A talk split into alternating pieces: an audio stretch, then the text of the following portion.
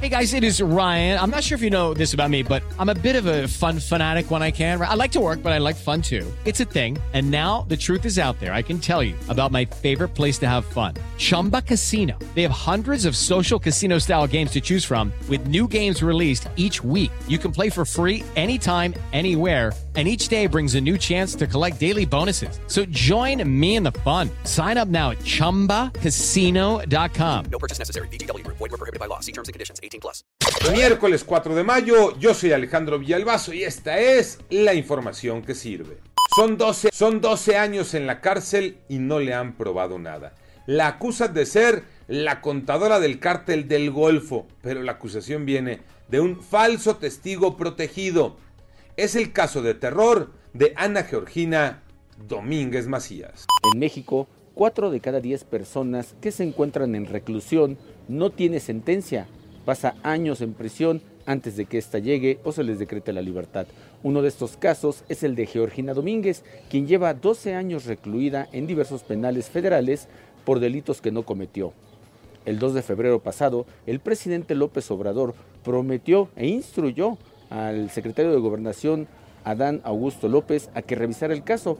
Dos meses después, nadie se ha comunicado con su familia ni con sus representantes legales y el tiempo pasa en contra de ella. Presentan el plan para el control de precios de la canasta básica Iñaki Manero. Gracias Alex. Y luego de que especialistas advirtieran que un control de precios funciona solamente a corto plazo, el presidente de la República advirtió que no se trata de un control de precios, sino de una alianza para buscar un precio justo. En seis meses se va a vigilar que no aumenten el aceite, el arroz, el atún, el azúcar, pan de caja, frijol, bistec de res, chuleta de puerco y tortillas, entre otros. ¿Se acuerdan del precio pacto de Salinas de Gortari de los 80? Bueno, la buena noticia es que los servicios de telefonía no aumentarán en lo que resta del año.